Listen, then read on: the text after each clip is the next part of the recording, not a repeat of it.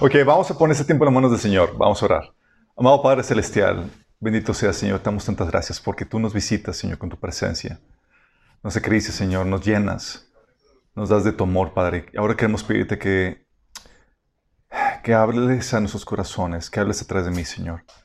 Que tu palabra se siembre en sus corazones y produzca el fruto que tú deseas, Señor. Te lo pedimos, Padre. En Jesús.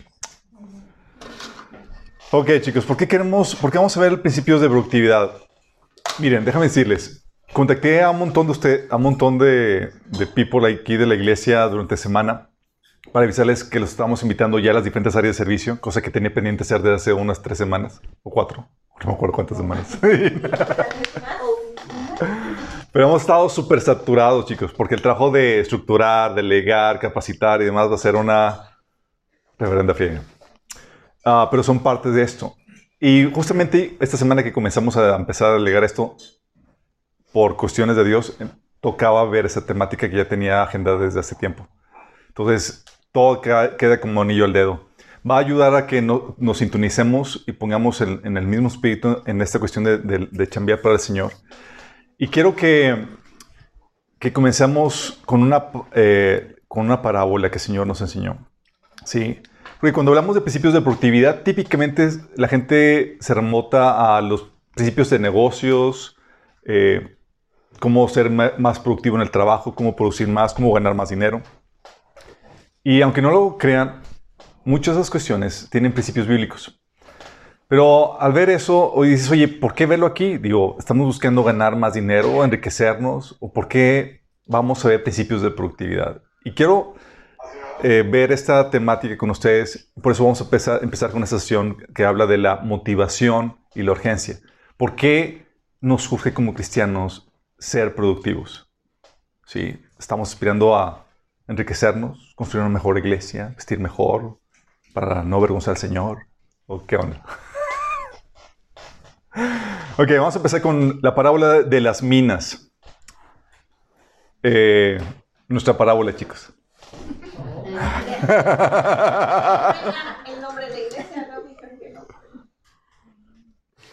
Ok. Viene Lucas 19 del 11 al 27. Dice, oyendo estas cosas, prosiguió Jesús y dijo una parábola para cuando estaba, eh, por cuando estaba cerca de Jerusalén. Y ellos pensaban que el reino de Dios se manifestaría inmediatamente. Dijo pues, un hombre noble se fue a un país lejano para recibir un reino y volver. Y llamando diez siervos suyos, les dio diez minas y les dijo, negociad entre tanto que vengo. Pero sus conciudadanos le aborrecían y enviaron tras él una embajada diciendo, no queremos que este reine sobre nosotros. Aconteció que vuelto él, después de recibir el reino, mandó llamar ante él a aquellos siervos a los cuales había dado el dinero para saber lo que habían negociado cada uno. Vino el primero diciendo, Señor, tu mina ha ganado diez minas. Él le dijo, está bien, buen siervo, por cuanto en lo poco has sido fiel, tendrás autoridad sobre diez ciudades. Vino otro diciendo, Señor, tu mina ha producido cinco minas. Y también este dijo, tú también sobre cinco ciudades. Vino otro diciendo, Señor, aquí está tu mina, la cual he tenido guardada en un pañuelo, porque tuve miedo de ti, por cuanto eres hombre severo, que tomas lo que no pusiste y ciegas lo que no sembraste. Entonces él le dijo, mal siervo, por tu propia boca te juzgo. ¿Sabías que yo era un hombre severo, que tomo lo que no puse y que ciego lo que no sembré? ¿Por qué pues no pusiste mi dinero en el banco para que al volver yo lo hubiera recibido con los intereses? Y dijo a los que estaban presentes, quitadle la mina y dadla al que tiene las diez minas. Ellos le dijeron, Señor, tiene diez minas. Pues yo digo que a todo el que tiene se le dará, mas al que no tiene, aún lo que tiene se le quitará. Y también a aquellos mis enemigos que no querían que yo reinase sobre ellos, traedlos acá y decapitadlos delante de mí. Esta frase me fascina. Sí, todavía no lo podemos eh, ejercer, chicos, no se, no se adelanten. Eso es hasta después. Sí. Pero bueno, esta parábola de las minas te habla de la necesidad de, la, de, que seamos productivos. Quiero que analicemos algunos, algunos versículos. En el versículo 11, Jesús dice, en la parábola dice, que ellos pensaban que el reino de Dios se manifestaría inmediatamente. Estaban en la expectativa de que, bueno, Jesús ya va a entrar a Jerusalén y inmediatamente se va a manifestar el reino, Jesús va a, declararse rey y va a venir todas las glorias del reino. Y muchas veces estamos así queremos ya los placeres y las glorias del reino. Queremos que el Señor ya venga. Sí, como que ya, Señor, ya queremos disfrutar la herencia y para lo cual hemos estado esperando tanto tiempo.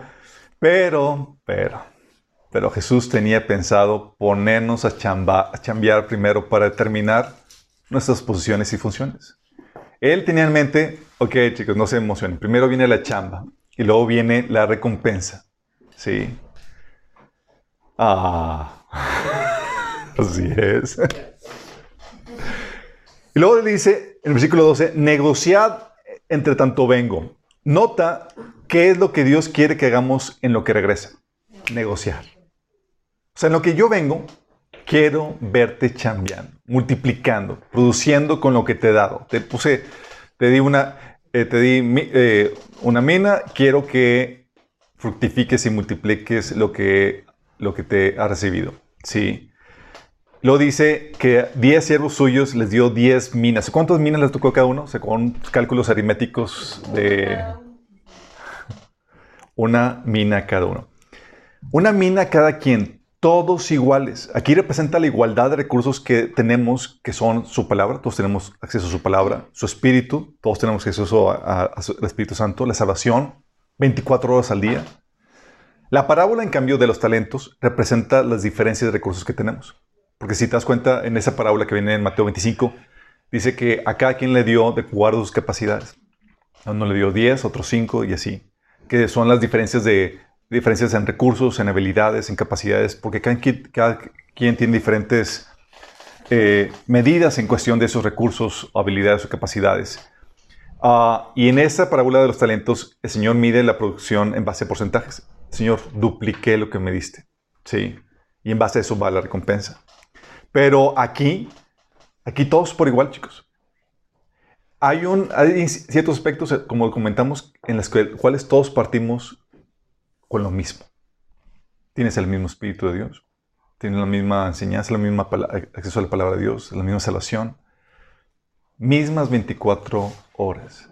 Pero aún en igualdad de condiciones, uno produjo 10, otro produjo 5 y otro nada. Sí. Luego dice en el versículo 15, mandó llamar ante él a aquellos siervos para saber lo que había negociado cada uno. Y eso es, ay, es terrible. Miren, hay muchos cristianos inocentes, ingenuos, que anhelan la venida del Señor sin saber, sin saber lo que les espera, lo que nos espera. La venida del Señor va acompañada con la rendición de cuentas de todo lo que hicimos y cómo pusimos a trabajar lo que se nos dio para el Señor. Cuando piensas en eso,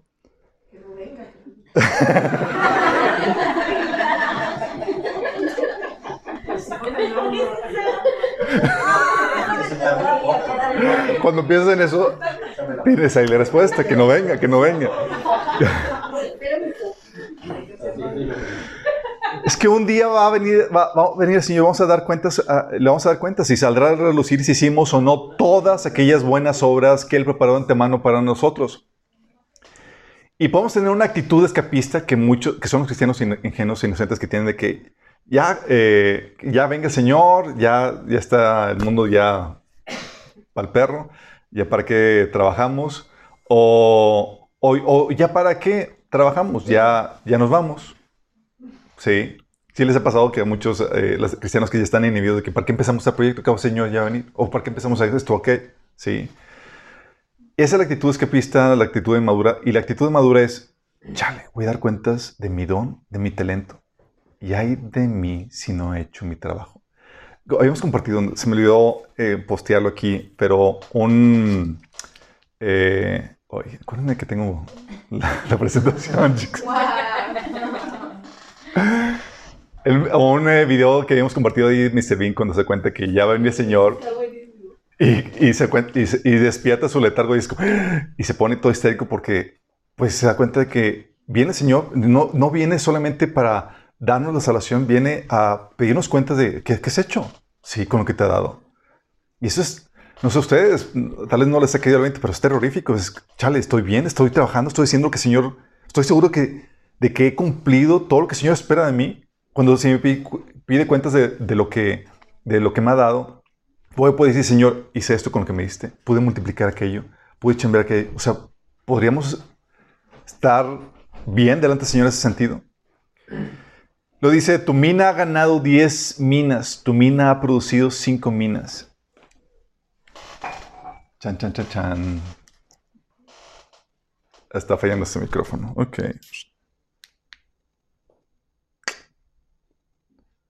A los de Instagram les pedimos una disculpa.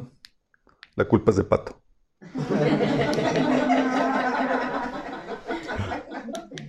Nada, ¿cómo crees?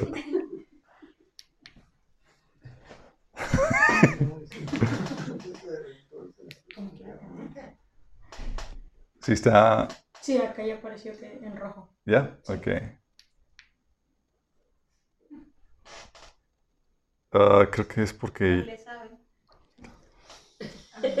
Ok, esta es mi culpa. Es que debe de dejar. Pero debe dejar, no debe poder Como quiera me lo pongo aquí. Sí, creo que no está cargado. Uno más Sí, de hecho, sí me está colgando. ¿Cuál escogieron? ¿El de, el de dos o el, el de uno? ¿Es el de dos? No, es el de uno el que está cargado. Tienes que. Sí. Bueno, dale. Ok. Entonces le dice, oye, tu mina ha ganado 10 minas. Eh, le dice el, el, el. De una produjo 10. Y luego el otro llega el segundo siervo y dice, tu mina producido 5 minas. Sí. Y el, otro, el último, aquí está tu mina. No hizo nada con lo que se le dio. Todos recibieron lo mismo, pero produjeron diferente. ¿A qué creen que se debe, chicos? ¿Por qué hay diferencias de, productividad?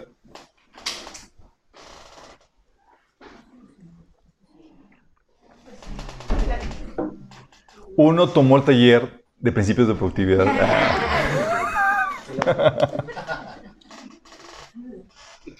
Esperemos que sea. Uno sí se puso a chambear, los o sea, fue la diferencia en, el trabajo que realizó cada uno, chicos. La diferencia de trabajo. Sí. Ah, eso fue, de hecho, todos recibieron la misma porción. De hecho, eso nos recuerda la parábola del sembrador, donde vemos lo mismo, que los diferentes tipos de tierra produjeron diferente tipo de fruto. Sí. Solamente uno multiplicó la semilla al ciento por uno. Sí. Um, los demás produjeron temporalmente o no produjeron nada y así. Pero aunque recibieron la misma porción todos, hubo una variedad en el resultado. Eso es tremendo. Y esa variedad de resultado fue lo que determinó el tipo de recompensa que recibió cada quien. Oye, multiplicaste 10, la mina a 10 veces más su tanto, tendrás autoridad sobre 10 ciudades. Oye, multiplicaste nada más 5 ciudades. Estaba hablando o Jesús recompensando a cada siervo de acuerdo a la eficiencia de su trabajo, de acuerdo al resultado de su trabajo. Es meritocracia pura, chicos. Es, oye, ¿fuiste fiel? ¿Fuiste bueno? Bueno, te voy a dar más, te voy a dar acorde a lo que tu trabajo, a lo que te mereces en mi reino. Es genial, ¿no? ¿Te imaginas un... Ahorita hay muchos eh, negocios multinivel que te ofrecen las perlas de la Virgen, donde hoy si haces esto, inviertes esto, tú vas a, vas a agarrar el estilo de vida que tú deseas, vas a vacacionar, vivir, retirarte a los 30 años, casarte con el chico de tus sueños a los 35 y así te... Pero en este, chicos, aquí te dice, oye, inviertes, das esta vida, una inversión, desgastándote para la causa del reino, y vas a obtener gloria, honra, inmortalidad, y tu estatus va a depender de qué tanto Dice, No importa que no tengas muchos recursos para invertir en cuestión de dinero, casas y demás. Es, se te recompensa en base a lo que tienes. Qué genial, ¿no? Y luego al que no hizo nada, al que no dio nada, dice, al que no produjo nada, dice, le reclama Señor, ¿por qué pues no pusiste mi dinero en el banco? banco. ¿Qué significa el banco? ¿Qué simboliza el banco? El banco significa, oye, ¿no quieres producir? Pon a otros a que produzcan por, ti. ¿Qué hace el banco? Toma tu dinero y lo invierte en otra gente chambeadora a que produzca dinero. Gente que requiere eso. Sí. En palabras, si no vas a trabajar para el Señor, sino para ti, si estás en la fase, o si estás en la fase de preparación, no estás listo ahorita para trabajar para el Señor y demás, o en la fase de capacitación, no hay excusa para no producir para el Señor, pues puedes patrocinar el trabajo que otros están haciendo para el Señor. Qué heavy, ¿no? Oye, pues es que, Señor, estoy en capacitación, o, o ahorita estoy atareado en otras cosas, no tengo, mi prioridad no representa eso. Bueno, tiene la, ahí estaba el problemática, gracias. Tienes la situación de que puedes con tu dinero ayudar o obtener mérito con el trabajo de otros. Eso lo vimos en el taller de, finanzas, los que se acuerdan de ello. Sí. Todo ese Señor te está diciendo, ¿sabes qué? Espero que produzcan, que, que fruto. Sí. Y no discuse con que, ah, es que Señor, pues me ocupé en otros asuntos y demás. No, no. ¿No tienes chance? Pudiste haber, por lo menos, producido por medio de, lo que das, de tu generosidad. Es que Dios, chicos, con respecto a la, productividad, Dios espera fruto. Mucho. Y bien, eso, eso viene desde el inicio. Génesis 1.28 dice de la Biblia que Dios los bendijo y les dijo, pónganseme a chambear. dijo, fructificad y multiplicados, llena la tierra. Desde el inicio, el Señor está con esa actitud. Dice el hombre y es, te puse con las habilidades y capacidades para que seas fructífero, para que multipliques lo que tienes. Él espera fruto de tu parte. Por algo dice Juan 15.2, toda rama que en mí no da fruto, la corta. ¿O te acuerdas la parábola de la higuera estéril en Lucas 13 del 6 al 9 que dice, entonces les contó esta parábola, un hombre tenía una higuera plantada en su viñedo, pero cuando fue a buscar fruto en ella, no encontró nada. Así que le dijo al, al viñador, mira, ya hace tres años que vengo a buscar fruto en esta higuera y no le he encontrado nada córtela, porque ha de ocupar terreno. El Señor le concedió al viñador, déjala todavía un año más, para que yo pueda acabar a su alrededor y echarle abono. Así tal vez, eh, así tal vez en adelante de fruto. Si no, córtela. ¿Qué grueso? El Señor está diciendo, ¿no das fruto? Dios espera que des fruto, chicos. El Señor invirtió en ti. Y espera que produzca fruto, pero del buen fruto. Porque hay gente que da puros camotes.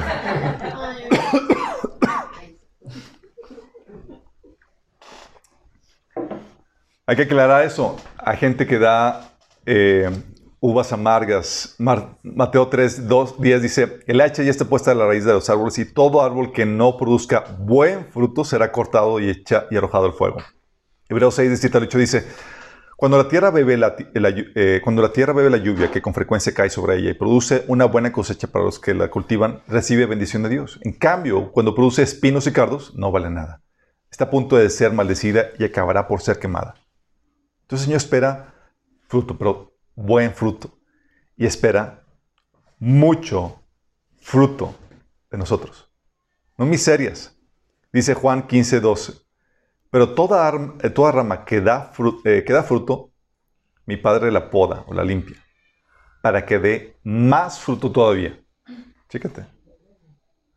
de hecho, dice en el versículo 8 de ese mismo capítulo, en esto es glorificado mi Padre, en que llevéis mucho fruto. ¿Estás consciente de eso? O sea, el Señor te ve a ti y te ve como una inversión. Y espera retornos. Sí. Espera que produzcas a cambio. Y eso, chicos, demuestra que somos sus discípulos. Demostramos que en realidad creemos el Evangelio y que seguimos sus enseñanzas. Demuestra que realmente crees que tu vida fue comprada y ya no te pertenece a ti, sino que a, aquel a quien invirtió su sangre para, para salvarte. Juan 15, 8 dice, mi Padre es glorificado cuando ustedes dan mucho fruto y muestran así que son mis discípulos. ¿Cómo mostramos que somos sus discípulos? ¿Mucho o poquito?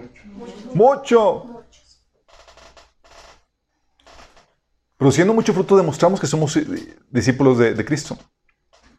Dice, de hecho, en la versión, traducción viviente dice que cuando producen mucho fruto demuestran que son mis verdaderos discípulos. Cuando, mo- cuando producimos mucho fruto para Él. Segunda de Pedro 1 del 8 al- al 11 dice, hablando después de las cualidades de que añádele a tu fe conocimiento, virtud, eh, excelencia y todo eso, dice, porque estas cualidades, si abundan en ustedes, los hará crecer en el conocimiento de nuestro Señor Jesucristo y evitará que sean inútiles e improductivos. En cambio, el que no tiene, el que no las tiene es tan corto de vista que ya ni ve y se olvida que ha sido limpiado de, su- de sus antiguos pecados. Por tanto, hermanos, esfuércense todavía para asegurarse del llamado de Dios, que fue quien los eligió. Si hacen estas cosas, no caerán jamás y se les abrirá de par en par las puertas del reino eterno de nuestro Señor y Salvador Jesucristo. Fíjate cómo está diciendo que si tienes estas cosas, no vas a estar inútil e improductivo. Y vas a afianzarte en tu salvación. Se te van a abrir las puertas de par en par. Vas a demostrar que realmente eres un verdadero creyente. ¿Sí? Y que si no tienes esto, ya se te olvidó que fuiste comprado. O sea, no te sientes deudor. ¿No sabes que depositaron ahí un dinero para pagar tu condena y ya no te perteneces a ti mismo? Te debes a tu Señor. Sí. Por eso, oye, ¿cómo, si una persona está consciente y se siente en deuda con el Señor y sabe que su vida ahora debe ser vivida enteramente para su Señor y debe producir fruto para Él, va a mostrar esa creencia, esa fe en los frutos que produce. Por eso el Señor decía que si produces mucho fruto demuestras que realmente eres su, su discípulo. Sí. Pero esto solamente sucede si permanecemos unidos a Él y en santificación. Dice Jesús en Juan 15, 5, que yo soy la vid y ustedes son las ramas. El que permanece en mí, como yo en Él, dará mucho fruto. Fíjate la condición. ¿Ya ves de qué? Permanecer en Él. Sí. Dice, separados de mí, no pueden hacer nada. Entonces, oye, si me mantengo arraigado, inevitablemente voy a producir mucho fruto. Sí. Y también dice en Juan, en el versículo 2, 15, 2, dice que toda rama que da fruto, en mi Padre la poda o la limpia para que dé más fruto todavía, que ese proceso de santificación. Es lo que el Señor hace. Oye, ya estoy dando fruto. ¿Qué crees? El Señor no se conforma con eso. Dice, ok, hijito, ya llegó el tiempo de la poda. ¿Qué on- ¿Han sentido las podas, chicos? Que el Señor viene. Sí. ¿Cómo no? Es por su bien y ahora ya saben para qué es. ¿Por qué? Porque el Señor no quiere que te estanques en, en ese proceso de, produ- de- de producir fruto para, para Él. Eso es lo que el Señor quiere, chicos. Sí. Yo tengo pavor de que el Señor nos pesque letargados en nuestro trabajo para Él. Negligentes en nuestro trabajo para Él. Sí. Y la idea es que con, este, con estas temáticas, con este estudio que vamos a tener, es que tú y yo seamos sumamente diligentes en producir todo el fruto que Dios quiere para, para nuestras vidas.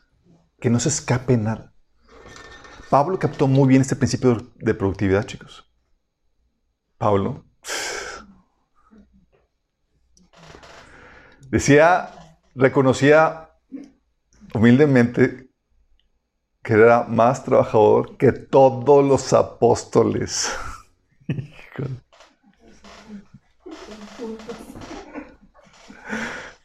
No sé si juntos, pero... 1 Corintios 15, del, cin- del 9 al 10, fíjate lo que dice Pablo. Dice, admito que yo soy más el significante de los apóstoles y que ni siquiera merezco ser llamado apóstol, porque perseguí la iglesia de Dios. Pero por la gracia de Dios soy lo que soy y la gracia que Él me concedió no fue infructuosa, al contrario, he trabajado con más tesón que todos ellos, aunque no yo, sino la gracia de Dios que está conmigo. Trabajó con más tesón, con más ahínco que todos ellos. Sí. Pablo prácticamente evangelizó todo ese mundo, todo el mundo conocido, chicos. Todo el imperio romano. Su ética laboral, así como su sacrificio, él lo presumía como un sello de un verdadero apóstol. Fíjate lo que dice, hablando de los falsos apóstoles, comparándose. 2 Corintios 11, del 21 al 29. Dice, pero sea lo que sea de lo que ellos se atrevan a jactarse, eran unos falsos apóstoles que estaban ahí visitando la iglesia de Corintios. Dice, otra vez hablo como necio. Yo también me atrevo a jactarme de lo mismo. ¿Son ellos hebreos? Yo también lo soy. ¿Son israelitas? También lo soy yo. ¿Son descendientes de Abraham? También yo. ¿Son siervos de Cristo? Sé que sueno como un loco, pero yo lo he servido mucho más. He trabajado con más esfuerzo. Me he encarcelado me, he más seguido. Fui azotado innumerables veces y enfrenté la muerte en repetidas ocasiones. En cinco ocasiones distintas, los líderes judíos me dieron 39 latigazos. Tres veces me azotaron con varas. Una vez fui pedreado. Tres veces sufrí naufragios. Una vez pasé toda la noche y el siguiente en la, a la deriva en el mar. He estado en muchos viajes muy largos, enfrenté peligros de ríos y ladrones, enfrenté peligros de parte de mi propio pueblo, los judíos y todos los gentiles. Enfrenté peligros en ciudades, en desiertos y en mares, y enfrenté peligros en hombres, eh, de hombres que afirman ser creyentes pero no lo son. He trabajado con esfuerzo por largas horas y por largas horas soporté muchas noches sin dormir. He tenido hambre y sed y a menudo me quedo sin nada que comer. He temblado de frío sin tener ropa suficiente para mantenerme abrigado. Además de todo esto, a diario llevo la carga de mi preocupación por todas las iglesias. ¿Quién está débil sin que yo sienta esta misma debilidad? ¿Quién se ha dejado llevar por mal camino sin que yo arda de enojo? Pablo, quiero ser parte de tu equipo. No sabes lo que dices.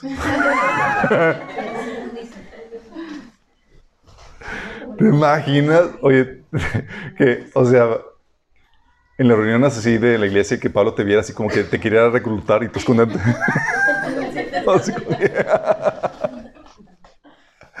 Por eso Marco no le aguantó el paso, chicos. Pero él lo utilizaba como ese ejemplo, porque eh, los falsos apóstoles se caracterizaban por querer vivir una vida cómoda, tranquila y estafar o, abusar de la, de la ley. Él, al contrario, vivía, se desgastaba por, por, por, la, por la iglesia. ¿sí? Y él quería, bueno, decías, bueno, es Pablo, bueno, él quería dejarnos un ejemplo de trabajo y productividad. Ay, ejemplo, sí, dice Pablo en 2 de, de Tesalonicenses 3, del 6 a 9. Hermanos, en el nombre del Señor Jesucristo les ordenamos que se aparten de todo hermano que esté viviendo como un vago y no según las enseñanzas recibidas de nosotros. Ustedes mismos saben cómo deben seguir nuestro ejemplo. Nosotros no vivimos como ociosos entre ustedes ni comimos el pan de nadie sin pagarlo. Al contrario, día y noche trabajamos arduamente y sin descanso para no ser una carga a ninguno de ustedes. Y lo hicimos así, no porque no tuviéramos derecho a tal ayuda, sino para darles un buen ejemplo. Dije, bueno, es que era para Pablo. O no, eh, te lo puse como ejemplo. Es en la torre. Sí. Jesús también era sumamente productivo, chicos. Oye, se dormía tarde por el servicio, ¿te acuerdas? En Marcos 1 del 3 al del 32 al 39 en la noche, llegando todo el medio pueblo para ser sanado, ministrado por Jesús. Y el día siguiente, en el versículo 35, Jesús, antes de que amaneciera, ya despertándose, para tener su tiempo devocional, sí, y lo estaban buscando. Y en el versículo 37 al 38 dice, encontraron, lo encontraron y Jesús, luego, luego, debemos seguir adelante a otras ciudades y en ellas también predicaré porque para esto he venido. O sea, vamos a chambear. Oye, ya vamos tarde. Señor, pero el almuerzo, vamos ya. Era tan, intensa, tan intensa la, actividad de Jesús que, que en episodios o se quedaba sin comer por, porque estaba tan apasionado por lo que estaba haciendo. Llegaban los discípulos con el lonche y demás y Jesús, no has comido, yo tengo otro, otro alimento. Jesús le decía en Juan capítulo 4 que es hacer la, tarea que mi padre me ha encomendado. O sea, tan apasionado estaba por eso. Quedaba tan desgastado por el trabajo que, ya saben, en medio de una tormenta, él dormido. Y no se estaba haciendo. No fue como que voy a dormirme para probar aquí los discípulos y les voy a mandar una tormenta y para... Porque algunos piensan eso. Si no puede ser que Jesús haya quedado dormido en medio de una tormenta y el barco hundiéndose. Sí, sí es posible, chicos. A veces quedas tan exhausto que no puedes con tu alma. Sí. Hay gente que se queda dormida hasta manejando. Digo, no debería ser. y es aquí donde el Señor quiere que seas productivo.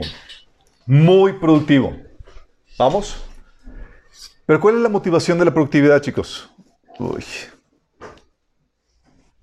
Si vamos a ser productivos, ustedes tienen que tener una buena motivación.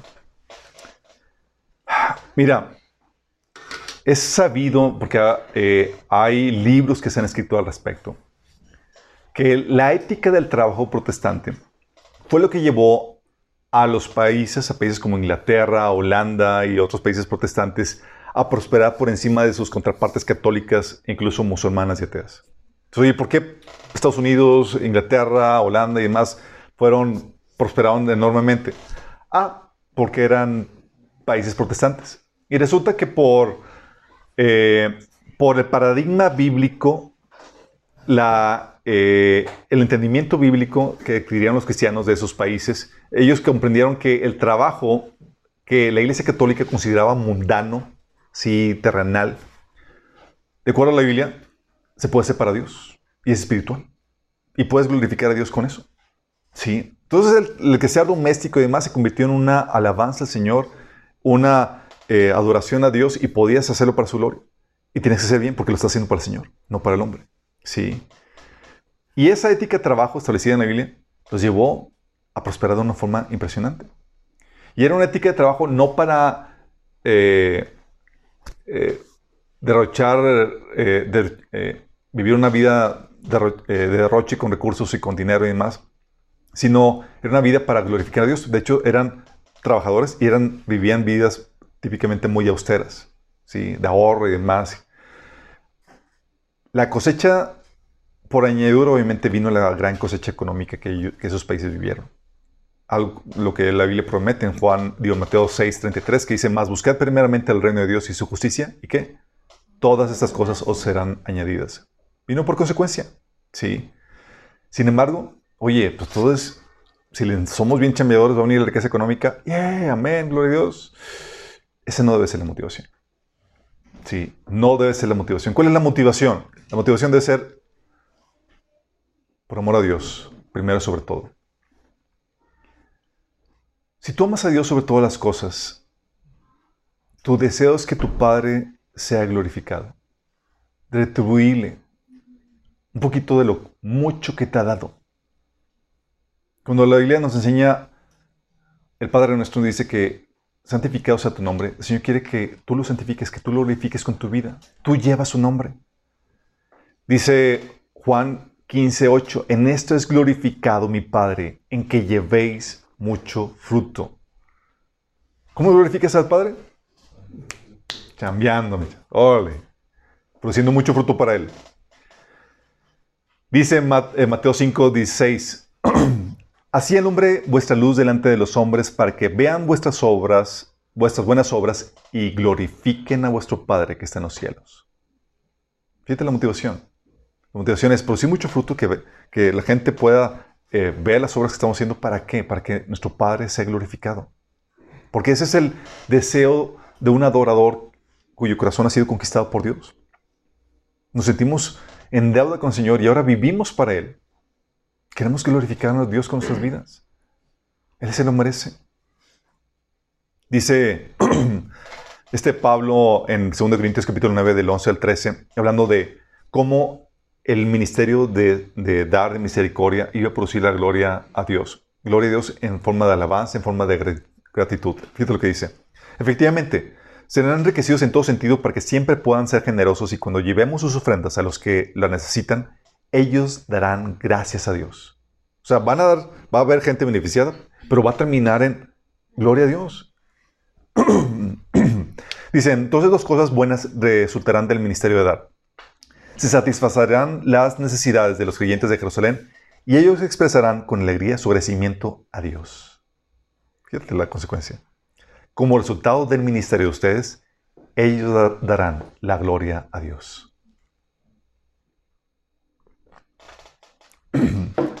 ¿Quién te va a ser ministrada? Sí. Pero vas a invocar, fíjate la, actitud de Pablo. Al final de cuentas, su Padre va a ser glorificado por su servicio, porque están haciendo. ¿Te ha pasado que has vivido alguna mala experiencia, un mal servicio y demás, que dices, ¡ay, duele! Sale el ouch interno de lo desagradable que es recibir algo malo. Pero cuando recibes algo bueno y más de una persona que profesa ser de Dios, dices, wow, gracias Padre. Porque ves a Dios ahí detrás de este asunto. Y quieres, y es lo que queremos, que por medio de nuestro trabajo, la gente pueda glorificar a Dios con lo que estamos haciendo. Esa es la primera motivación que nos, que nos mueve. ¿Estás tan agradecido que quieres volver a Dios? Dale gloria con lo que haces. La segunda, chicos, es el amor al prójimo. que es la compasión. Tu deseo es que tu prójimo sea salvo y bendecido.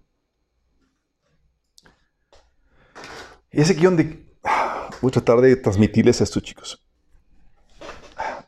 el trabajo que hacemos para el Señor tiene repercusiones eternas en la vida de las personas.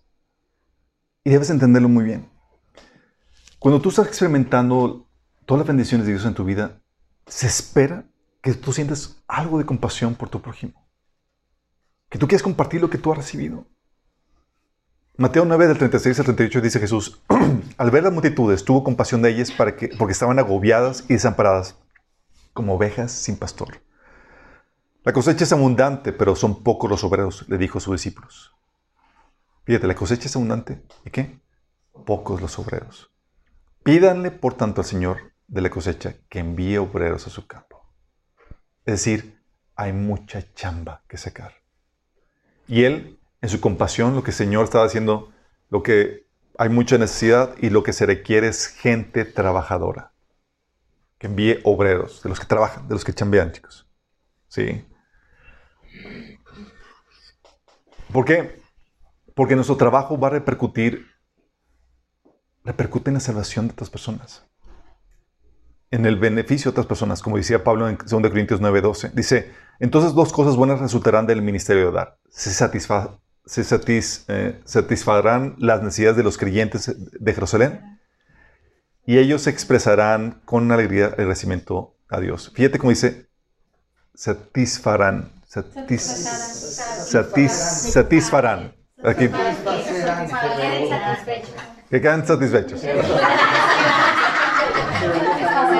Satisfacerán. Es que aquí, aquí, aquí lo pone diferente. Satisfarán. Satisfarán.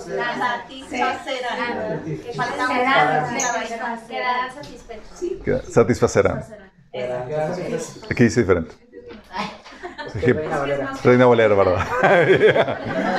Entonces satisfacerán las necesidades de los creyentes de Jerusalén y ellos expresarán con alegría su agradecimiento a Dios. ¿Cómo dice? ¿Sabes qué? Vas a beneficiar a un hermano. Vas a bendecir a un hermano. Y Dios va a ser glorificado con eso. Y es aquí donde tienes que entender que vas a beneficiar a un hermano, sí en tiempo presente, con una recompensa y con una repercusión eterna, porque por la bendición y el trabajo de bendecir a otras personas, gente llega a Cristo y se mantiene en Cristo. ¿Te ha tocado que por gachadas gente se aparte de Cristo? que por gachadas gente no venga a la conocimiento de Cristo?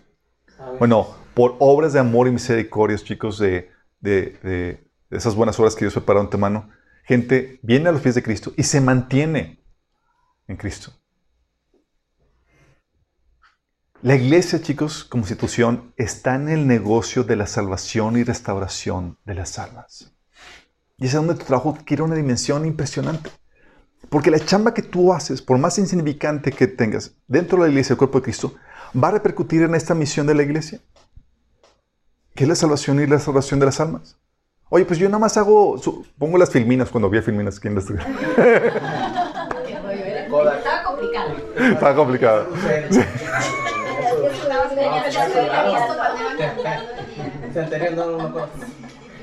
Oye, pero o yo nada más estoy limpiando los, me toca limpiar los baños. Bueno, cualquier servicio mínimo insignificante que parezca insignificante, se hace para Dios. Estás sirviendo al gran rey, aunque, ah, eh, lo cual te pone por encima que cualquier otro trabajo mundano. Pero aparte de eso, va a repercutir de una u otra forma en eso. Hay un, ejemplo que ponen, es el de eh, grandes corporaciones con el equipo que tienen su equipo de limpieza, que están vaciando los botes de, basura y demás. Y los que, esos personal de limpieza no se dan cuenta que están contribuyendo a la misión de la empresa. Sí, no se dan cuenta. Pero lo están haciendo. Si no hubiera, si no estuvieran ellos, los que están haciendo la chamba no podrían realizar todo el trabajo que están realizando. Sí. Todo repercute en la misión de la iglesia, chicos. Si la iglesia está en el negocio de la salvación y restauración de las almas. La problemática aquí es que no nos damos cuenta. Y como muchos entran al servicio en la iglesia o en cualquier lugar donde el Señor te ponga, digo, tenemos un servicio, una tarea que realizar como institución, como iglesia local, pero aparte tienes una tarea que realizar para el Señor en el área donde el Señor te haya puesto. Pero porque llegamos o tomamos muy ligera esto de que, ah, pues voy a ir a la en lo que, para entretenerme, porque no, no tengo nada que hacer, tengo mucho tiempo libre. Y es como que, a ver, no estás captando lo que está pasando. O sea, tú no estás involucrándote nada más. Digo que para que tengas tiempo libre, que lo quieras ocupar, pero no, va más allá de eso. Gente necesita el mensaje que estamos compartiendo. Gente necesita la salvación. Gente necesita el Evangelio. Gente necesita ser restaurada. Apocalipsis 21, 4 dice, Él enjuagará toda lágrima a los ojos cuando ya en la nueva tierra y demás. ¿Por qué crees que van a jugar, Señor, lágrimas de nuestros ojos? ¿Por qué creen, chicos? Digo, ¿ya estamos en el paraíso? No por todos los que se quedaron. Por todos los que conocías. Por la vida de quebrantamiento que Oye, no, ya vamos a estar en, nuevo- en la nueva tierra. Paraíso y demás, y vamos a llorar al punto que el Señor va a tener que secar nuestra lágrima. Nos va a doler todas las oportunidades perdidas. Algo similar a lo de la lista de Schlinder.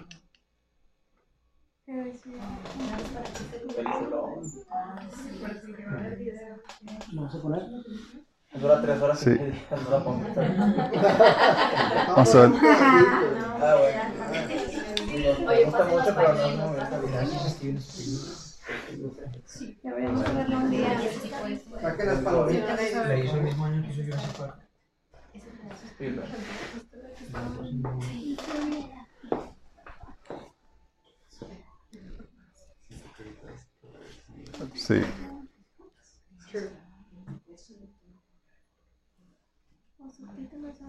No se está escuchando, ¿verdad?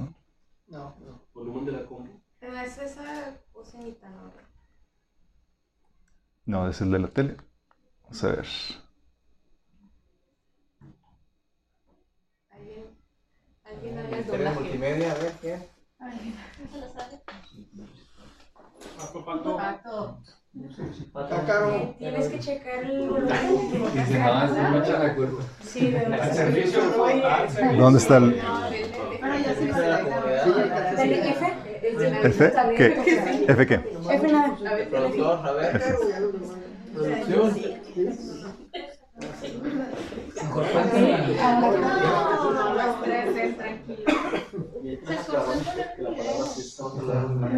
No, dice que está saliendo desde la compu. Desde la compu. Ok, bueno, lo voy a transmitir desde aquí. Va. Yo soy de satisfarada. Está.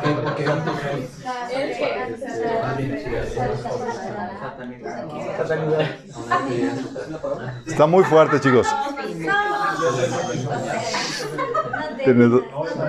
No, no me rindo.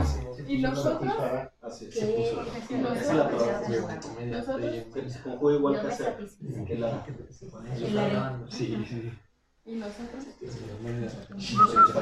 Estamos en vivo, ¿no? Estamos en vivo, así es. Aguántenme, Un segundo, por favor. aguántenme un segundo. Aquí está, biblioteca. Necesitas un, un dato curioso de la movie. Sí, necesito un dato curioso. Bueno, la lista de Slender fue dirigida por Steven Spielberg y fue lanzada el mismo año que dirigió también Jurassic Park. Entonces fueron dos éxitos de taquilla el mismo año, del mismo director. Un genio, el estilo Spielberg. bueno. ¿Eh? Todavía no se. Otro dato curioso. eh, Ahí está. sí. Gracias, señor Yered. Gracias, señor Yered. Gracias, señor Yered. Gracias, señor Yered. ¿Habrá bien? Gracias, señor Yered. ¿Por qué tiene que poner Le, están- le cortaron la- eh, le quitaron una diente para hacer un anillo para él. Así será. Todo lo que usted quiere.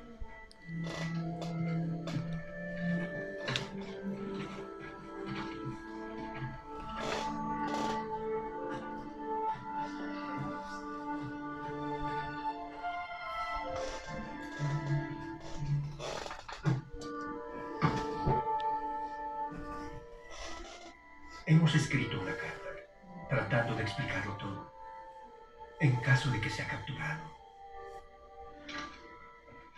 La firmamos todos.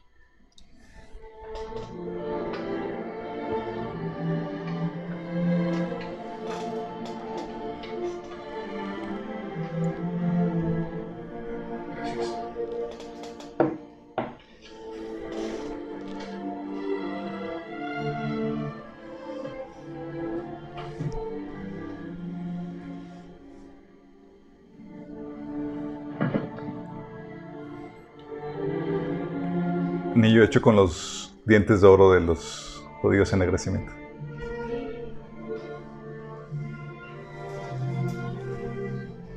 Para los que no sepan, Schlinder Viene del que.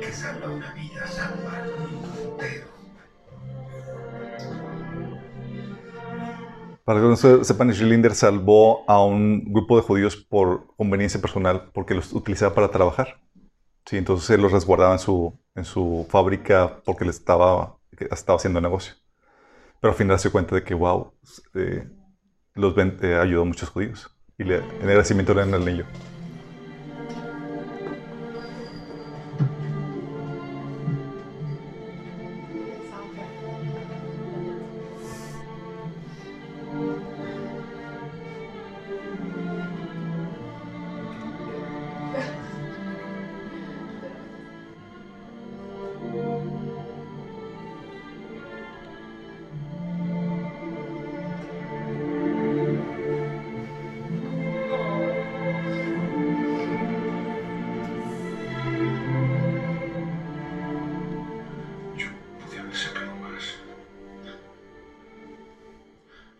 Haber salvado más. No sé, si tan siquiera. Yo debí salvar más. Oscar, hay aquí 1100 personas que viven gracias a usted. Mírenlas. Si hubiese hecho más.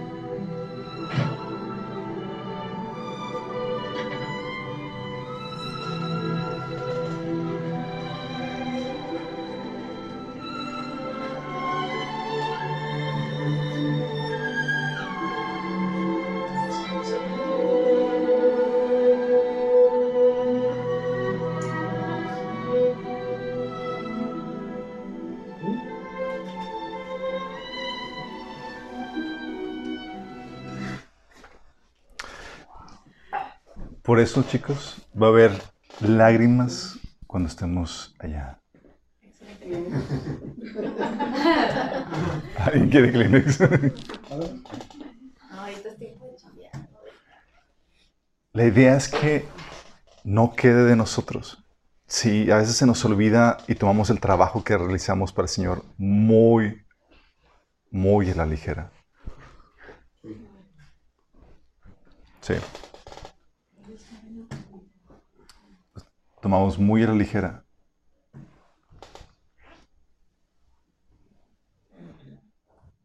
Uy.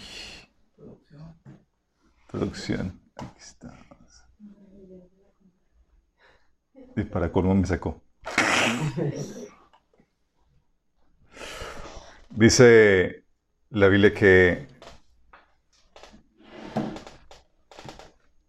Dios dispuso en, su palabra, chicos, que gente conociera el Evangelio por causa de nosotros y que se mantuviera en el Evangelio por causa de nosotros. ¿Cuántos de aquí no han venido por causa de ti? A Cristo. ¿Cuántos no? ¿Cuánta gente ha venido a Cristo por medio de ti? ¿Qué pasaría si no hubieras compartido? ¿Qué hubiera sido si no hubieras estado bien con Dios o si no hubieras estado preparado para compartirles el Evangelio? ¿Te imaginas el peso de responsabilidad? Un alma que Señor haya permitido que venga por, por medio de ti. Gente que ha sido restaurada, liberada, sanada por medio de ti, o por tu oración o por tu actuar. ¿Qué hubiera pasado si no hubieras hablado? Si, tuvieras, si no estuvieras capacitado para tener respuestas o si no hubieras estado bien con Dios para hablar. Si no estás orando por esas personas. La mentalidad que tenemos es, ah, pues otra persona hubiera compartido seguramente. Y nos estamos librar con eso. Pero el hecho de que Dios haya establecido que la salvación de la gente venga a través de nosotros y que esta gente se mantenga por medio de nosotros y se arrastrará por medio de nosotros. Nos pone un peso de responsabilidad tremendo. Por eso Pablo se esforzaba con ahínco de una forma impresionante, chicos. Dice, dice Pablo, por tanto, yo os protesto en el día de hoy que estoy limpio de la sangre de todos porque no he rehusado anunciaros todo el consejo de Dios. Él se esforzaba, chicos, por eso el trabajo que realizamos para Cristo no es a tomarse a la ligera, es, es un trabajo que, que vamos a sentir una... Un peso de responsabilidad porque son almas de lo que estamos hablando. Sí, Pablo está diciendo, y estoy libre. O sea, tengo la conciencia tranquila que hice todo lo que está en mi parte para anunciarles y compartirles la palabra de Dios. Por eso también Pablo decía en 1 Corintios 9, 16. Sin embargo, predicar la buena noticia no es algo de lo que pueda jactarme. Estoy obligado por Dios a hacerlo. Qué terrible sería para mí si no predicara la buena noticia. Está obligado, sabía que Dios le iba a pedir cuentas por eso y tenía que hacerlo bien y que no hubiera ni una alma de que, chin, Pablo, por flojear, no llegaste a tal persona. Por esto o aquello no llegaste a, a otros. Su trabajo sabía que repercutiría en la salvación de la gente. Sí. De hecho, por eso Pablo se esforzaba en, compartir el Evangelio y mantener el Evangelio a la gente. Sus cartas y demás era asegurarse de que estuvieran ahí, que no quedara de él. Sí. Y le escribía duro y tajante para, para evitar que se desviaran. En 2 Corintios 11, del 12 a 4, decía Pablo, el celo que siento por ustedes proviene de Dios, pues los tengo prometidos a un solo esposo, que es Cristo, para presentárselos como una virgen pura. Prometemos así como la serpiente con astucia engañó a Eva, los pensamientos de ustedes sean desviados de un compromiso puro y sincero. O sea, había peligro a alguien y se podía cambiar, elaborar sus cartas y demás. Porque Dios, chicos, nos va a juzgar. Porque dices, oye, es que el Señor ya conoce los suyos y va a enviar a alguien. No tiene que ser yo. Déjame decirte, Dios te va a juzgar por las personas que se perdieron como si todas estuvieran predestinadas. Eso no importa la predestinación aquí. Es, Señor, se perdió. Dice, no le compartiste, tuviste, tuviste la oportunidad de hacerlo, no cambiaste en lo que, en lo que tenías que hacer para infectar y bendecir a otras personas. Dice Ezequiel 3, 33 del 1 al 9. El Señor me dirigió la palabra, Hijo de hombre, habla con tu pueblo y dile, cuando yo envío la guerra a algún, eh, a algún país y la gente de ese país escoge a un hombre y lo pone por centinela, si éste va a acercarse, si, si va a acercarse al ejército enemigo, toca la trompeta para advertir al pueblo, entonces si alguien escucha la trompeta pero no se da por advertido y llega la espada y lo mata, él mismo será culpable de su propia muerte. Como escuchó el sonido de la trompeta pero no le hizo caso, será responsable de su propia muerte, pues si hubiera estado atento se habría salvado. Ahora bien, si el centinela ve que se acerca el enemigo, y no toque la trompeta para prevenir al pueblo, y viene la espada y mata a alguien, esa persona perecerá por su maldad. Pero el centinela, yo le pediré cuentas de su muerte. A ti, hijo de hombre, te he puesto por centinela del pueblo de Israel. Por tanto, oirás la palabra de mi boca y advertirás de mi parte al pueblo. Cuando yo le digo al malvado, vas a morir, si tú no le adviertes que cambie su mala conducta, el malvado morirá por su pecado. Pero a ti te pediré cuentas de su sangre. En cambio, si le adviertes al malvado que cambie su mala conducta y no lo hace, él morirá por su pecado. Pero tú habrás salvado tu alma. ¿Te das cuenta del tremendo peso de responsabilidad que nos pone el Señor? No sabemos qué esfuerzos que realizamos van a repercutir en la salvación, en la restauración de un alma, chicos, en que se mantenga en el camino de una persona. Hay personas que han venido a los pies de Cristo por flyers, que personas apartaban tiempo para compartir, para ir domingo en la tarde, en vez de estar descansando, ahí estaban compartiendo y demás. Sí. Dice Santiago 5:20 que recuerden que el que hace volver a un pecador desde su extravío lo salvará de la muerte y cubrirá muchísimos pecados. Por eso me, me cuando pienso en esto me pongo a temblar al pensar, chicos, ¿qué hubiera sido, por ejemplo, en mi caso, si no hubiera pagado el precio para, prepararme? ¿Te imaginas el, peso de responsabilidad? Yo veo y digo, oye, todas las personas ustedes que están siendo bendecidos, que están siendo afectados, me da temblor de que Dios me pidiera cuentas de, de eso. ¿Qué hubiera pasado si no hubieran invertido las incontables horas de trabajo en preparar los estudios, en material y demás? Me aterra pensar si no hubiera hecho mi chamba. Las personas que no hubieran sido bendecidas y que hubiera afectado por mi inactividad, por mi falta de productividad. Y al ver resultados en sus vidas de ese trabajo, me llena pavor imaginarme si no, hubiera, si no, me, hubiera esforzado el Señor. Imaginarme si no hubiera vencido los retos y los obstáculos en el camino para llevar a cabo este ministerio. Por eso es un asunto delicado nuestro trabajo en el Señor, chicos. No es cualquier cosa. No es para entretenernos, pues no tenemos nada que hacer. No es déjame involucro para hacer amistades o obtener algo personal. Es un asunto de vida y muerte. Es una responsabilidad que tenemos delante de Dios. Por eso trabajamos hasta el cansancio invertimos sacrificadamente. Con toda la, delegación de trabajo que vamos a estar realizando los próximos días, eh, se nos aumenta la carga de trabajo de la, normal.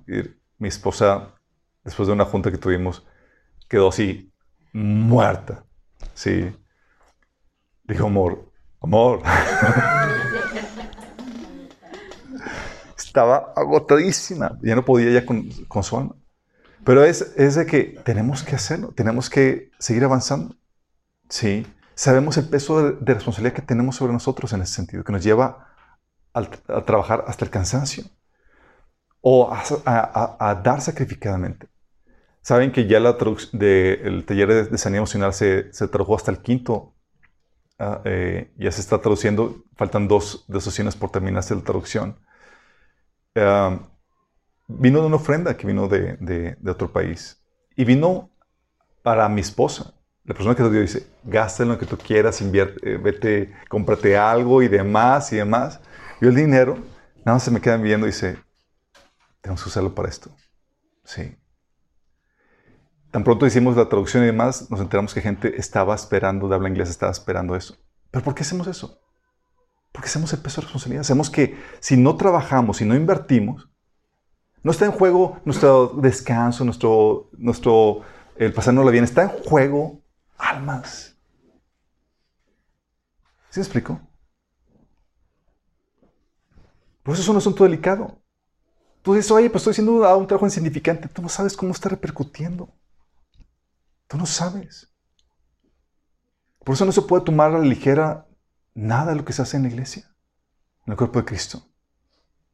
Porque por el trabajo, por más insignificante que sea, cuando se hace con esmero y cuando haces todo lo que está de tu parte, va a repercutir directa o indirectamente en la salvación y restauración de más personas. Y eso estamos esperando. Y eso oramos. Pero a veces lo tomamos tan insignificante ah, pues voy aquí campechaneármela, llevármela bien, tranquilo y demás. No, Por eso, Señor, que seas productivo. La gloria de Dios está en juego. La vida de otras personas está en juego. Ahí tenías el, el de Schlinder. O sea, pudo haber hecho esto, pudo haber el otro, pero no fui diligente. Y dirías que tú y yo no lleguemos con el Señor y, ay Señor, no hice esto, pude haber hecho esto. Que no seas de los que el Señor seque las lágrimas por esas oportunidades perdidas. Obviamente para nosotros también la motivación es que deseamos la gloria de Dios. Deseamos su recompensa, deseamos que el Señor nos alabe. El amo, dice Mateo 25, 21, el amo lo llenó de elogios. Bien hecho, mi buen siervo fiel. Queremos escuchar eso. Eso nos motiva. Sí.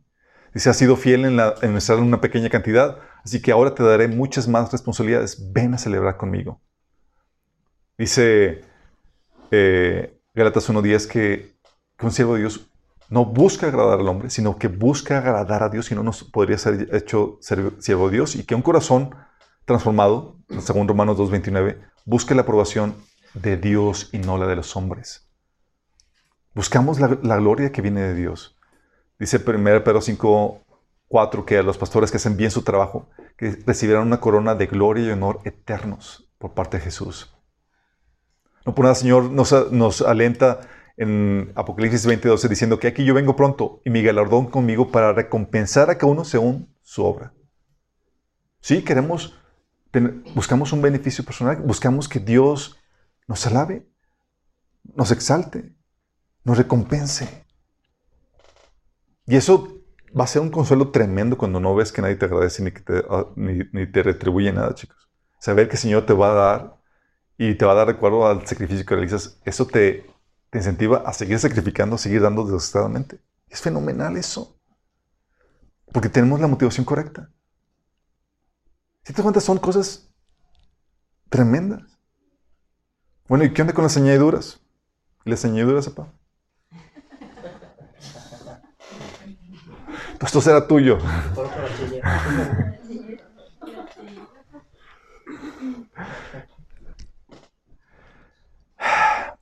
Las señoras vienen por consecuencia, chicos. Son resultado de. No aparecen como prioridad ni como enfoque de lo que, de lo que haces. Pero déjame decirte que la crisis que se avecina, la crisis que estamos por entrar en, este, en el mundo a nivel global, los tiempos de prosperidad ya quedaron atrás. Nos encaminamos a un tiempo en el que retrocederemos en la prosperidad que hemos alcanzado como sociedad en general por la inflación, ya no será suficiente y vamos a tener que trabajar más y sabiamente para sostener el mismo nivel de vida económico que teníamos. Pareciera que de una forma u otra Dios nos está obligando como sociedad a ser más productivos para sostener el mismo estilo de vida que teníamos antes. Eso nos va a obligar. Tú veías cómo vivían nuestros papás o nuestros abuelos y demás, se mataban. Tenían que ser productivos porque de eso dependía un montón de digo, la supervivencia. En este declive económico que se empieza a vacinar, es, vamos a tener que ser, aprender a ser eficientes, productivos con lo que hacemos. Sí. Lamentablemente, chicos, muchos tienen la motivación incorrecta cuando hablamos de productividad. Para muchos, su motivación, ¿quién creen que es? Dinero. Dinero. Miren, muchos trabajan arduamente y van a aplicar los principios de productividad, pero solo cuando hay dinero de por medio. La Biblia dice que en Mateo 6, 24, ninguno puede servir a dos señores, porque aborrecerá al uno y amará al otro, estimará a uno y menospreciará al otro. No podéis servir a Dios y a las riquezas. Y esa es la problemática. Muchos cristianos cuando, oye, se les invita a servir al Señor o están trabajando, son chambones para el Señor porque el Señor no paga bien. Pero o no paga, digo, económicamente. Sí, paga de muchas formas y paga. De hecho, estamos en deuda. Sí. Pero cuando se trata de que, oye, va a haber acá una retribución económica además, hasta de. Sí. Y eso denota la motivación. Si eres profesional en tu trabajo, que, el cual se te paga el ritual, y no el que hace el Señor, que es voluntario o por cuenta propia, te habla de que tu motivación realmente no es el servicio al Señor. Lo que te mueve es el billete. Dice 1 Timoteo 6 del 9 al 11 que los que quieren enriquecerse caerán en la tentación y se volverán esclavos de muchos deseos.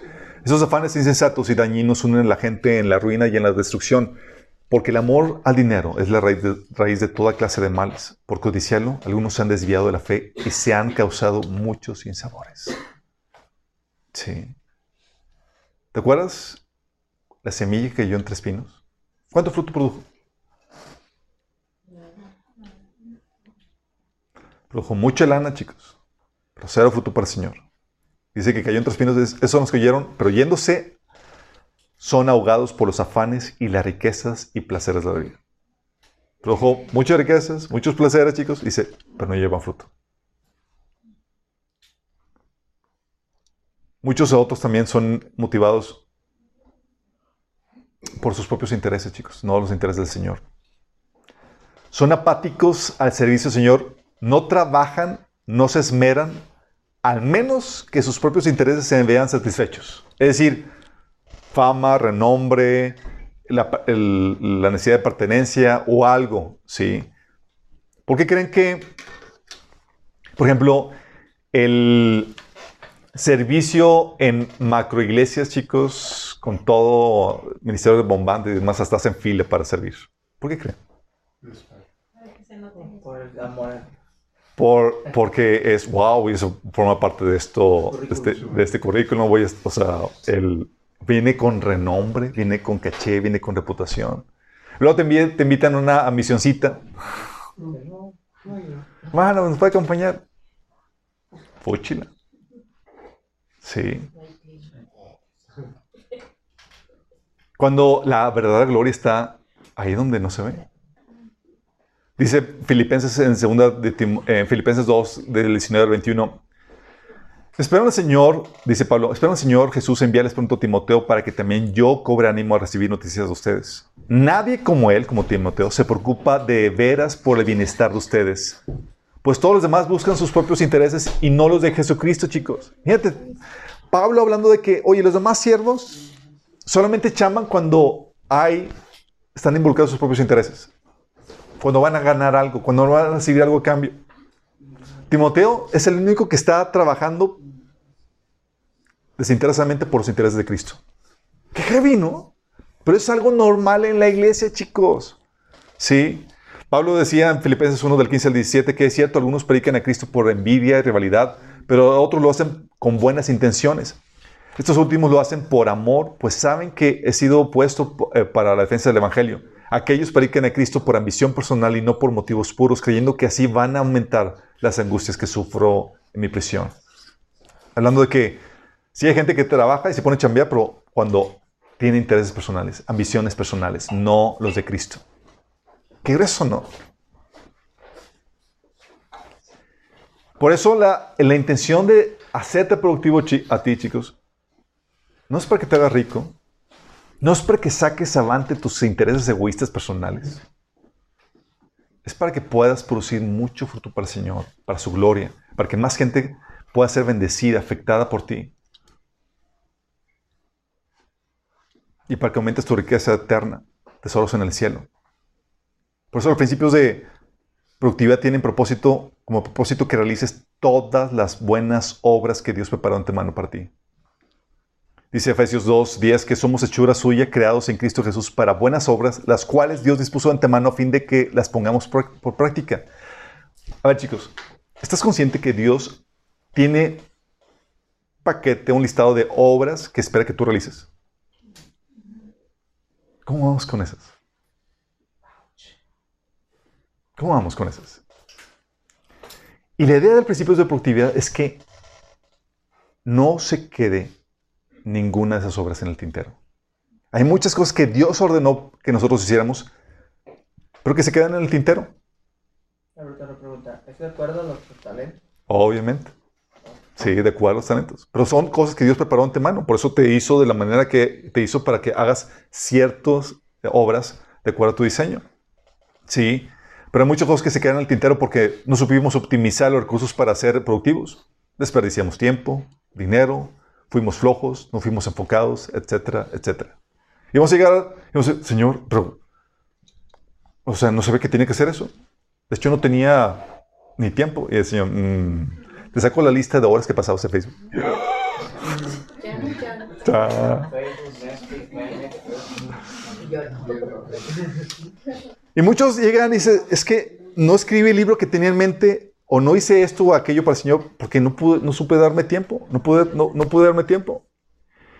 Y es algo que me llena de, de- de- de- temor. Por eso, cuando estábamos, miren, el año pasado sacamos, publicamos los libros de liderazgo para jóvenes y también los de logos. Y es algo que el Señor me retumbaba. El Espíritu me decía, no vas a tener excusa. No vas a tener excusa. Yo, "Ay, Señor. Porque decía, Señor, es que no me ha querido, no me ha querido la provisión. Porque a veces donde el Señor te da milagrosamente y provee todo milagrosamente, ¿cierto? Pero a veces donde el Señor quiere de ti diligencia para que no quede de ti. No hay excusa. Y el Señor decía, no habrá excusa para eso. Y me apliqué, fui diligente y lo pudimos sacar. Y me di cuenta, es cierto, Señor, no tenía excusa. Pero imagínate cuántas cosas el Señor te ha puesto a hacer. Y tú por andar en Babilonia, no lo has sacado. Sí. O no lo hice tal o cual proyecto y, y- pones la excusa que gustes. Pero la verdad es que no supiste ser productivo. No, no supiste ser eficiente con lo, que se, con lo que se te dio. Una misma mina, uno produjo 10, otro produjo 5. ¿Cuál es la diferencia? Uno supo ser eficiente con lo, con lo que tenía. Sí. Queremos que sirvas al Señor y lo hagas a su máximo potencial. Que llegues al final de tus días, he peleado la buena batalla, he terminado la carrera, he permanecido fiel. O sea, como decía Jesús, todo terminado. La tarea que el Señor te dio, terminada es. Que mueras vacío, ya sin nada que hacer. Es como que ya. Sí. Queremos que glorifiques a Dios y bendigas a otros, a todos aquellos a quien fuiste llamado a bendecir. Algo que el Señor me, procesos en mi vida que el Señor, por los cuales el Señor me llevaba, la forma en que me levantaba de las crisis era, yo te voy a pedir cuentas por aquellas personas a las cuales tú has sido llamado a afectar. Eso te, pone en peso de responsabilidad que adiós flojera, adiós depresión, adiós nada, es el temor de que vas a presentarte al Señor y Dios te va a pedir cuentas por las almas de personas que, que iban a ser bendecidas por la eternidad, por tu trabajo. Hasta mañana de persignarme. Y eso que soy cristiano.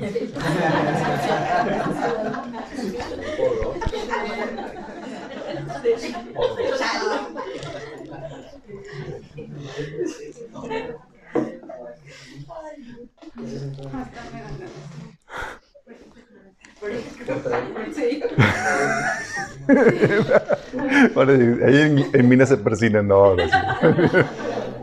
Porque había varios que estaban ahí recordando viejos tiempos. Eh, y también, o sea, Dios quiere que glorifiques a Dios que bendigas a un montón de personas. Por eso, chicos, cuando tú te sabes con este peso de responsabilidad, no te queda otra más que ser productivo. Porque sabes que de ti depende el bienestar de otras personas. El éxito, el bienestar de otras personas depende de tu trabajo. Qué, qué terrible, ¿no? La salvación de las personas depende de lo que haces. Qué terrible. Bueno, ahí les pasó el, paquete, chicos.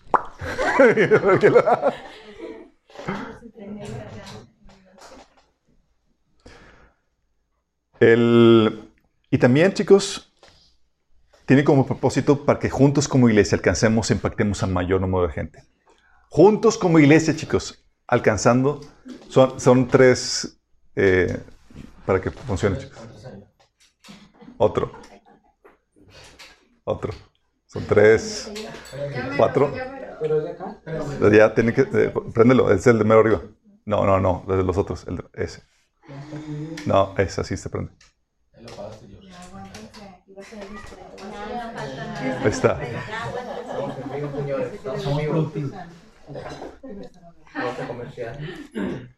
Se que andan sudando la gota gorda, chicos, de- del nervio.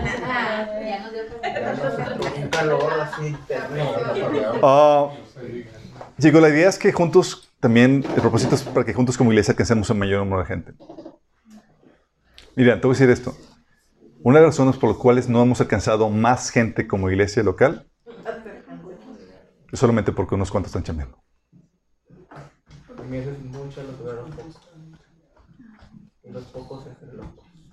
Sí. Y porque los, muchos de los que estamos chambeando, tal vez no lo estamos haciendo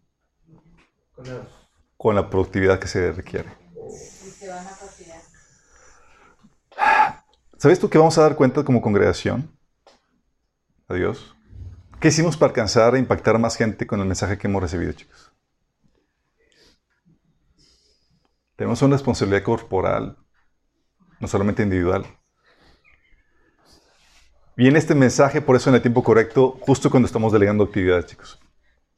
Es para ponernos a chambear y chambear en serio, sabiendo el peso de responsabilidad eterna que, que requerimos. Cualquier trabajo que hacemos dentro de la iglesia tiene un peso eterno. Y cualquier área, sí.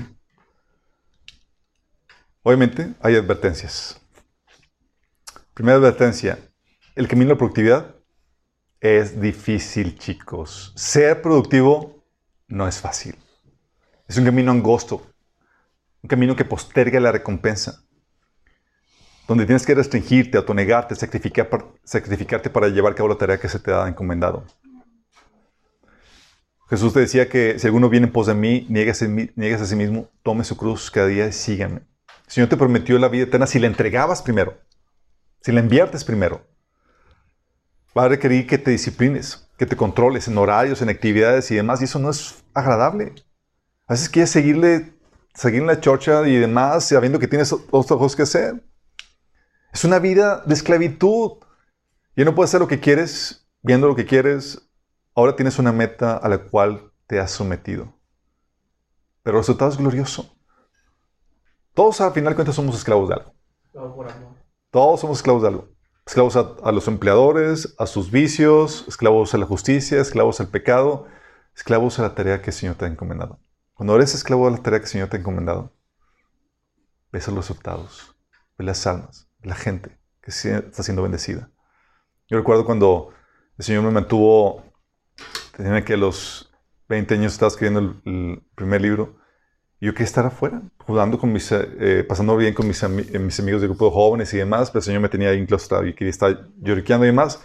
Y era, ponte a escribir. Señor, no quiero sacrificar, sí, pero es eso. Te lleva a trabajar aun cuando no quieres, para luego cosechar el fruto de tu trabajo.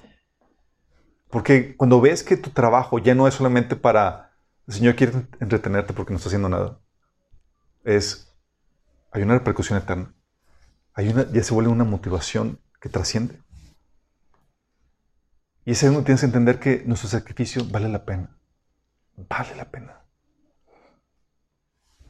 También la otra advertencia es que la capacitación viene antes de la acción, antes de la producción. Bien, chicos, con esto que vamos a ver, no es para que aventarlos y se lancen al ruedo así desbocadamente. Los discípulos tuvieron tres años en preparación antes de estallar en sus ministerios. Tres años, chicos. El Señor les decía, vengan, síganme y los haré eh, pescador de hombres. El Señor estuvo capacitando tres, tres años. Sí. Ya, y en Hechos 2 del 41 vino la cosecha. Así pues, los que recibieron su mensaje fueron bautizados y aquel día se unieron a la iglesia unas 3.000 personas la capacitación, luego vino la unción y explotaron en cuestión de servicio. Porque hay un tiempo de inversión en donde te toca estarte capacitando y lo requieres. Es indispensable para poder ser realmente productivo. Ese tipo de inversión no se ve ningún fruto. Otro día se pone a chambear sin prepararse, chicos. Y tú estás ahí oculto, preparándote, capacitándote. Y se requiere. Parece que otros avanzan más porque comenzaron pronto. Pero luego sales de tu capacitación todo preparado. Sí. Y es como, el ejemplo que ponen es como ves a los demás cargando cubetas de agua, sí, llevándolo uno de otro, y tú estás trabajando, equipándote y demás. Lo que estás haciendo es estás la tubería. Sí, mientras que otros van y se ven muy productivos y demás, tú con la capacitación que estás recibiendo estás construyendo la tubería, nada más abre la llave y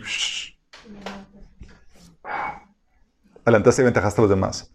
Porque el tiempo de capacitación, chicos, es vital para la productividad. Muchos se lanzan de lleno al servicio mal preparados, con espadas medio forjadas, agujeros en sus armaduras, mal equipados. Muchos se ponen al servicio, ¿sí? Y abandonan, por ejemplo, el discipulado. Ah, estoy avanzando y demás. Espérate, mi chavo. Sí. Tienes que serte preparando. Lo requieres para ser aún más productivo. Van a llegar a contigo retos, problemáticas, y tú no vas a saber qué responder. ¿Sí? Y hay gente que lo que quiere es ya empezar a servir y no salen de la cinta amarilla. Y, es- y abandonan. Se van de lleno al servicio y abandonan su preparación continua. No podemos hacer eso. Tienes que terminar la preparación. Puedes ser productivo, y déjame decirte, puedes ser productivo en tu capacitación. Puedes ser productivo. ¿Cuánto vas avanzando? Avanzando diligentemente, optimizando el tiempo. Sí. Pero no, con, con eso del principio de productividad, entonces no estamos quitando el que te capacites. Hay un tiempo para que te capacites y la capacitación no debe ser, no debe ser negligente con ella. También tienes que entender que el carácter, la madurez, está por encima de la productividad. En el mundo, no importa el carácter, ponte a chambear. ¿Sí? No importa que seas chismoso, mal hablado, demás, con que, tenga, con que haya talento. ¿Sí? En el reino de Cristo, el carácter es primero. ¿Sí? Y hay gente que se quiere abalanzar al servicio sin resolver sus asuntos internos, sin lidiar cosas, sin sanar. Ah, y hay gente que se frustra porque están en el proceso de forjar el carácter medio de las pruebas y demás, y el Señor permite que sirvan en algún ministerio como quisieran. Es que, Señor, no puedo servir, no estoy sirviendo. Bueno, es básico eso. Te, está, Señor, arreglando porque vas a tener el sello de aprobación que va a permitir que el Señor te, promueva en el servicio que vas a realizar. Hay gente que se abala- abalanza y has escuchado el llamado de que dice, muchos, es que muchos, hay muchos, hay unos que son llamados y otros voluntarios. Bueno, déjame decir, todos son llamados. Pero hay gente que sale del proceso de Dios y quiere empezar a servir y esos son, entre comillas, los voluntarios porque se salieron del proceso. Están sirviendo sin, sin pasar por el debido proceso que Dios tenía para ellos. Y déjame decirte, la, falta de carácter y madurez puede producir una aparente productividad. En Filipenses 1 del 15 al 17, del 15 al 17, Pablo decía que, mira, por malas motivaciones, por falta de carácter y demás, muchos se pusieron a predicar, por envidia, por contienda y por demás. ¡Wow! Así que produjo que los puso a chambear. Pero la inmadurez eventualmente va a parar la productividad. ¿Por qué crees que va a pasar la envidia, chicos? ¿Tú crees que la envidia va a llevar a que, otro, a que ayudes a que otros sigan prosperando y creciendo y demás? Va a llegar un punto donde tú, donde vas a parar a cualquiera que quiera sobreponer, sobrepasarte. Va a llegar conflictos, contiendas y demás, como dice Santiago 3 del, 15, del 14 al 16, que dice, pero si tienen envidias amargas y ambiciones egoístas en el corazón, no encubran la verdad con jactancias y mentiras, pues la envidia y el egoísmo no forman parte de la sabiduría que proviene de Dios. Dichas cosas son terrenales, puramente humanas y demoníacas. Pues donde hay envidias, hay ambiciones egoístas, también habrá desorden y toda clase de maldad. ¿Y tú crees que el desorden produce productividad? Para toda productividad, chicos. La iglesia podría producir tanto más si no fuera por la envidia y el celo ministerial. Pero la madurez, la inmadurez te lleva a una productividad y te estanca. Y para todo. Sí. Y la madurez produce, resulta, llega a ser contraproducente porque llega a destruir el buen trabajo. Porque las personas que están en el liderazgo, cuando se apartan, cuando caen, por su no tener carácter para enfrentar las dificultades que tenían que enfrentar, se llevan de encuentro al resto de la gente. Por eso decía Pablo en Tito, en 1 Tito 3, que los ancianos no podían ser unos neófitos, unos nuevos convertidos. Tenían que ya ser probados y calados. Igual los diáconos, dice, ponlos a prueba para ver si tienen lo que se requiere. Porque el daño que producirían una persona sin carácter en el liderazgo es terrible. Sí. Y también, igual que en la capacitación, puedes ser productivo en el forjar de tu carácter. Jesús le tomó 40 días el desierto. A Israel, 40 años.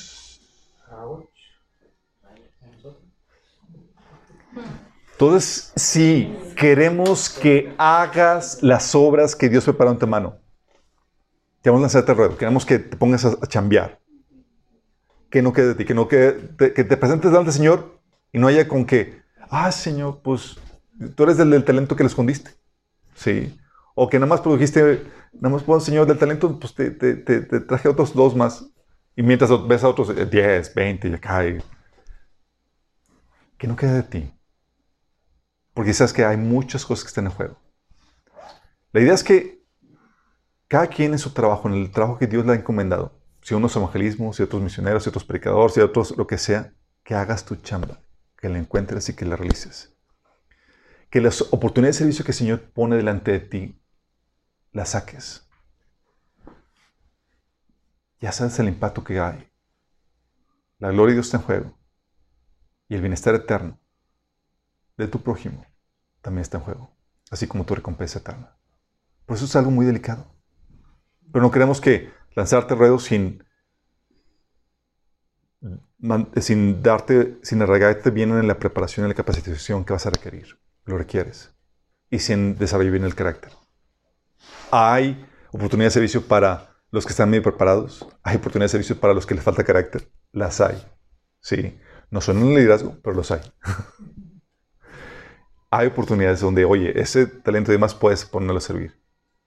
Pero queremos que hagas todo eso. Dios preparó buenas obras que de antemano para ti. Es que las saques todas, que no quede nada al tintero. Que ching, yo tengo intención de, escribir un libro, nunca lo hice. Yo tenía intención de sacar este proyecto al otro y nunca lo hice. ¿Qué les ha pasado? La idea es que seamos diligentes con eso. Nada más piensen esto. Vamos a rendir cuentas. Y nuestras recompensas eternas, nuestra gloria, nuestro galardón va a, determinar, va a estar determinado por lo que produjiste. Oramos. Amado Padre Celestial, bendito sea, Señor. Te damos gracias porque podamos ahora comprender, Señor, la importancia de ser productivos para ti, Señor. No como el mundo lo entiende, Señor, que es para su vanagloria, para producir dinero, para fines egoístas, Señor, sino por el peso de responsabilidad que tú nos has dado, Señor. Y queremos ser como Cristo, queremos ser como Pablo, Señor. Esas personas productivas, altamente eficientes con el trabajo que tú nos encomiendas para que podamos traer mucha gloria a tu nombre, Señor, y bendecir a más personas, Padre. Queremos, Señor, que todo el don, toda la capacidad que tú nos has dado, Señor, se pueda exponenciar, Señor, pueda bendecir y tocar a más personas.